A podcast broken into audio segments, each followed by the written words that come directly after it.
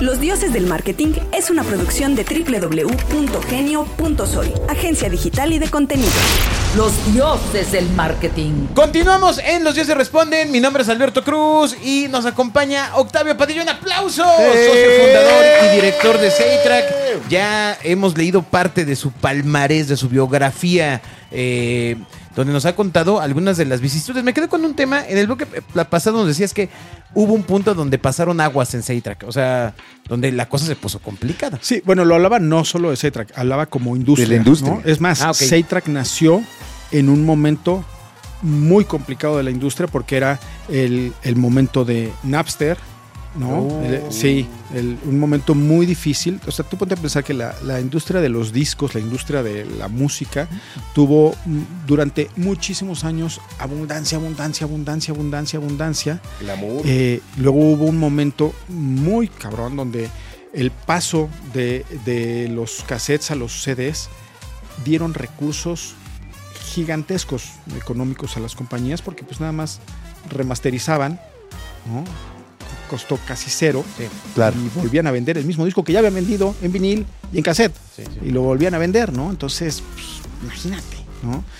Pero pues luego vino un, un cambio de tecnología y ese sí descolocó a toda la industria durante mucho tiempo.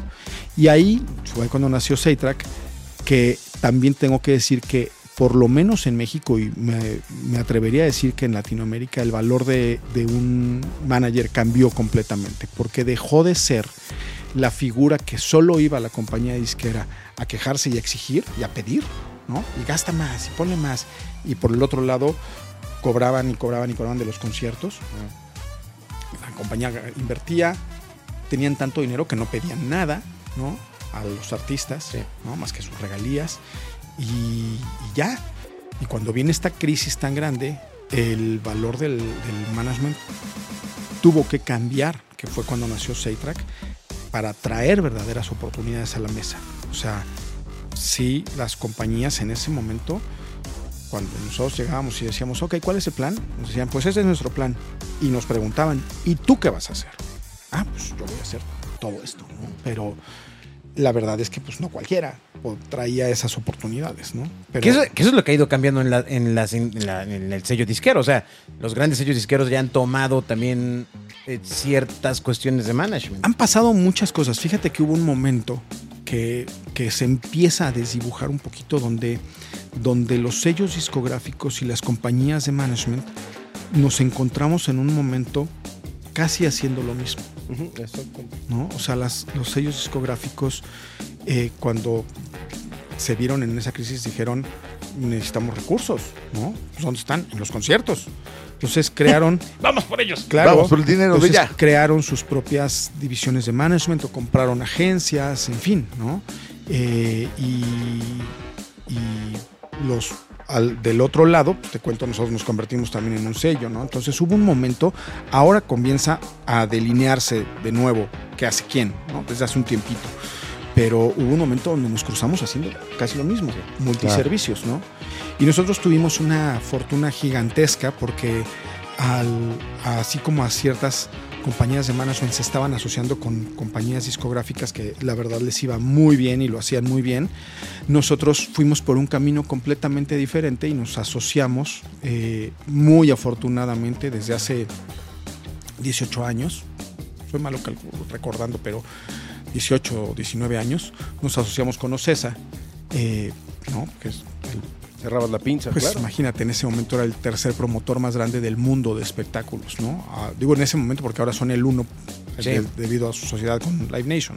Claro. Pero, pero eh, para nosotros eso eh, potencializó o potenció, nunca sé. Sí, potenció, potenció. La- las oportunidades para nuestros artistas de un modo increíble, ¿no? O sea, les, les nos generó muchos más oportunidades de las que ya teníamos. Claro. No, fue y ha sido una sociedad eh, increíble para nosotros. Llevamos todos esos años siendo socios de un modo súper fluido, este, cómodo. ¿Cómo funciona su sociedad? Pues, eh, muy fácil, ¿no? Este, como dicen por ahí, no arregles lo que no está roto, ¿no? Entonces, cuando, cuando César se acercó a nosotros eh, para...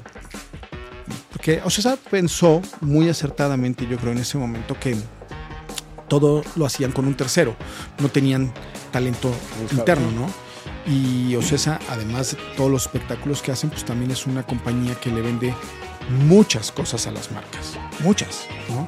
Eh, espacios, Justo en fin, para Patrocinios, activaciones. pero no, no, no les podían vender talento interno, ¿no? Entonces, eh, así es como, como dijeron un día, necesitamos hacer esto, ¿no? Y, y salieron a buscar y se, se acercaron a nosotros. Eh, Estuvimos hablando durante un buen rato, o sea, durante varios meses, y, y la verdad es que ha sido una sociedad increíble porque cómo funciona, y hace rato que decía no arregles lo que no está roto, fue porque pues, esa realmente nos deja operar nuestro, nuestra división de management, nuestro sello discográfico, ¿no? O sea, o sea, siempre tienen una, una buena idea para nosotros, algo bueno, algo positivo que decir, algo que aportar. Que ¿no? construye, ¿no? Mucho, mucho, mucho, mucho, en todos los, los sentidos.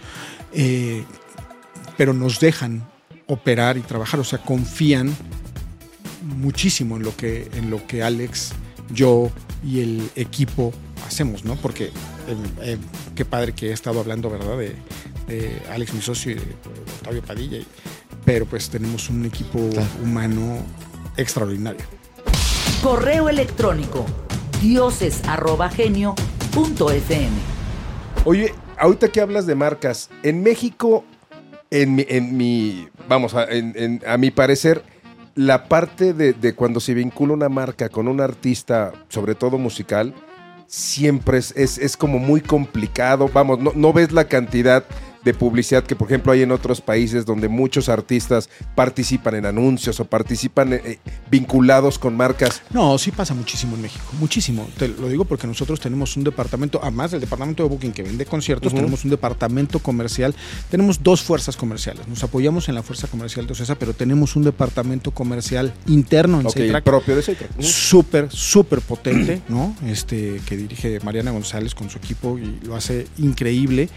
Y, lo que ellos hacen, que para mí merece un respeto enorme, es que tratan de, de hacer, o sea, escuchan a la marca y luego tratan de que la marca entienda quién es el artista Ok. y acercar los mundos, ¿me explico? No nada más que el artista vaya al mundo de la marca, sino que la marca se acerque al mundo del artista y tenemos campañas preciosas, exitosísimas. Oh, wow.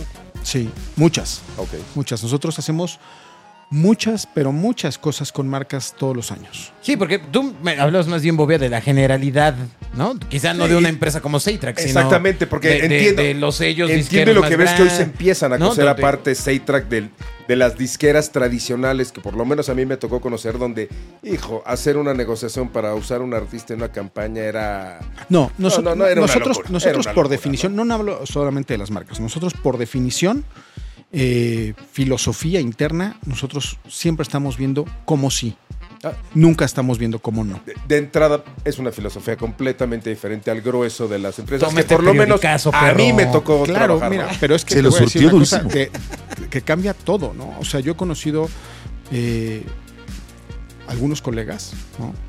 Eh, que, que ellos deciden unilateralmente, cuando les pasa una oportunidad por enfrente, deciden no tomarla, pero no solo no tomarla, no decírselo a su artista. Y, y yo no lo puedo creer, ¿no? O sea, nosotros eh, las decisiones las tomamos junto con los artistas. O sea, nunca nos atreveríamos a, a ver pasar una oportunidad, y menos una oportunidad de negocio. Sí, Exacto, un beneficio mutuo decir para todos, no. ¿no? ¿Qué si hacemos? Decirle al artista, nosotros creemos que esto te conviene o que esto no te conviene por estas razones. Claro. Claro. Eso sí hacemos, por claro, supuesto. es, parte de tu chamba, ¿No? es cuidar, Claro. cuidar a tu ¿no? artista. Eh, y, y nosotros son- nos gusta mucho hacer planes y ¿no? entonces definir ciertas cosas, cuáles son los- las columnas vertebrales donde nos vamos a mover. Entonces esto, esta oportunidad hace sentido con el plan o no hace sentido con el plan. Claro. ¿no? Pero, pero no, no. Nosotros Qué tratamos de interesante hacer que... oír que sí hay. Es Bueno, es más, te voy a decir una cosa. Ahorita que hablaban hace rato de, de que tuviste COVID. Eh, COVID. si no hubiera sido por las por nuestro departamento comercial y por las marcas la hubiéramos pasado muchísimo pero la pasamos muy difícil en el confinamiento muy muy difícil. Eh, pero la hubiéramos pasado mucho peor muchísimo peor. O sea la verdad es que el mundo de las marcas y lo que hizo nuestro departamento comercial junto con todo el equipo porque además todos nos sumamos a ellos en ese momento eh, pues imagínate, el primer fin de semana del confinamiento en, en- en finales de marzo, Jimena Sariñana estaba haciendo el primer streaming. Pagado. El primer fin de semana. El primer fin de semana del confinamiento. Y hicimos 300. ¡Ju! Pero, pero el streaming de conciertos sí es algo que se queda aislado en el, en el etapa de confinamiento, ¿no? O, o crees que sí es Va a. ¿Evolucionará? Ya, ya existía, ¿eh? Ya No, no, no, sí, sí, existía. pero pues- bueno, a, a nivel... Fue o- o su sea, pináculo. Lo que pasa es que, pues sí, y Fue forzadito. pues, es que, era- es que cualquier cosa que puedas recordar de esos momentos no, nadie lo quiere. es no esa es sí, yo lo siento como si estuviera hablando de hace un siglo no o sea los los los dos años posteriores a ese momento han sido tan intensos Claro. por lo menos en el mundo de la música pero yo creo que en casi todo Fíjate qué interesante, porque Armando Calvillo, director de marketing de Ocesa, justamente nos platicaba que vivimos en una época en la que es, es una locura el No hay boletos para salir de para todo. O sea, eh, eh, se descubrieron ellos en Ocesa como un punto donde la gente quería salir y todo está sold out. sabíamos o sea intuíamos todos que si daba la vuelta porque yo te soy muy franco yo hubo noches que no dormía no Claro. dormía pensando Ya no regresa. ¿a qué me voy a dedicar? ¿no? Eh, me tocó cosas muy fuertes, ¿no? De ver eh, amigos muy queridos, técnicos, este, ¿no? De, de sonido, iluminadores, etcétera, vendiendo paellas a domicilio, caretas, este, en fin, ¿no? Durísimo. Pero sí intuíamos todos que si daba la vuelta, ¿no? Que pues, todos teníamos una esperanza, bueno, la mía en la ciencia, ¿no? Otros en otras cosas, pero la mía era la ciencia. Eh, y si daba la vuelta, como la dio, que venía una época gloriosa para los espectáculos. Claro. Y Los es la que locos estamos 20. viviendo. Es la que estamos viviendo, por ¿No? supuesto. O sea, eh, eh, una, una época de locura. Bueno, yo no me acuerdo, estoy seguro que nunca en la historia de este país hubo tantos conciertos en estadios como el año pasado. No, y sold out. Ya no, No, hay boletos. ya no o hay sea, nada. ¿qué No ¿Quieres comprar para- boletos. ya, no hay, ya, no hay, ya no hay boletos. ¿no? O sea, Es- eso es el reflejo ni de, para la banda del de la Applebee's. gente quiere salir. el Applebee's. Además, el Applebee's está lleno porque está tocando, ¿no? Pero sí, la gente está enloquecida saliendo a, a presenciar eventos. Gracias a Dios. Bendito sea. Gracias a Dios. Y además tengo que decir que creo que ninguna experiencia se parece A a un concierto. estar en un concierto. Sin duda. De acuerdo. Es algo, o sea, son, tú vas a un buen concierto de lo que quieras, ¿no? Con esa que te gusta, o que no te gusta incluso, ¿eh? o que no te gustaba. Ok, voy a ir. Voy a ir. Y, y se- son recuerdos que se claro. quedan para siempre en tu memoria. ¡Wow! Un aplauso Octavio, Octavio, Padilla, ¿no? qué buen manches, cierre. qué Gracias, caray. Cátedra diste de- del tema y visión de una empresa que es distinta. Es distinto. A mí eso se me hace una platicado, encontrando su- O sea, no hubo periodicazo, no, no hubo pregunta de Bobia que no se rajaras un periodicazo. Lo cual te hijo, agradecemos. Y toma, cabrón, así me, no es. me la pasé extraordinariamente bien. La verdad les agradezco muchísimo. Me divertí muchísimo platicar de lo que hacemos, ¿no? Y pues ay, recordar cómo nacieron las cosas y pues la verdad emociona mucho. Muchas, muchas, muchas gracias, de verdad. Al contrario, Octavio. Nos debes una por estar acá. para hablar de ti.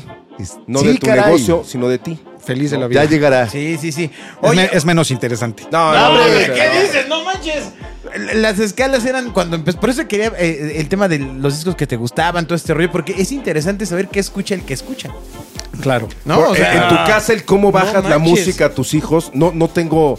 ¿Cómo lo haces? O sea, ¿qué les pones? O sea, ¿Les tienes recomiendas? tanta ¿Los dejas? Claro. Yo, yo les trato de enseñar muchos oldies, muchas cosas, ¿no? Este, Kiss, ACDC, eh, de todo, ¿eh? Michael Jackson, ¿no? En fin, les trato de enseñar muchas cosas y tengo que decir que ellos me enseñan muchas cosas Claro. a mí también y me hacen me hacen ver ciertas cosas desde otros ángulos. Guau. Otro cierre Toma, espectacular. ahí está. Muchas gracias, Octavio. Gracias, gracias, Gracias por eh, estar en los Dioses del Marketing. gracias. Gracias al equipo de Genio. Y nos escuchamos en la siguiente emisión de Los Dioses del Marketing en la Radio Real de Gonzalo Oliveros. Aburt. Los dioses del marketing. Los Dioses del Marketing es una producción de www.genio.sol, agencia digital y de contenidos.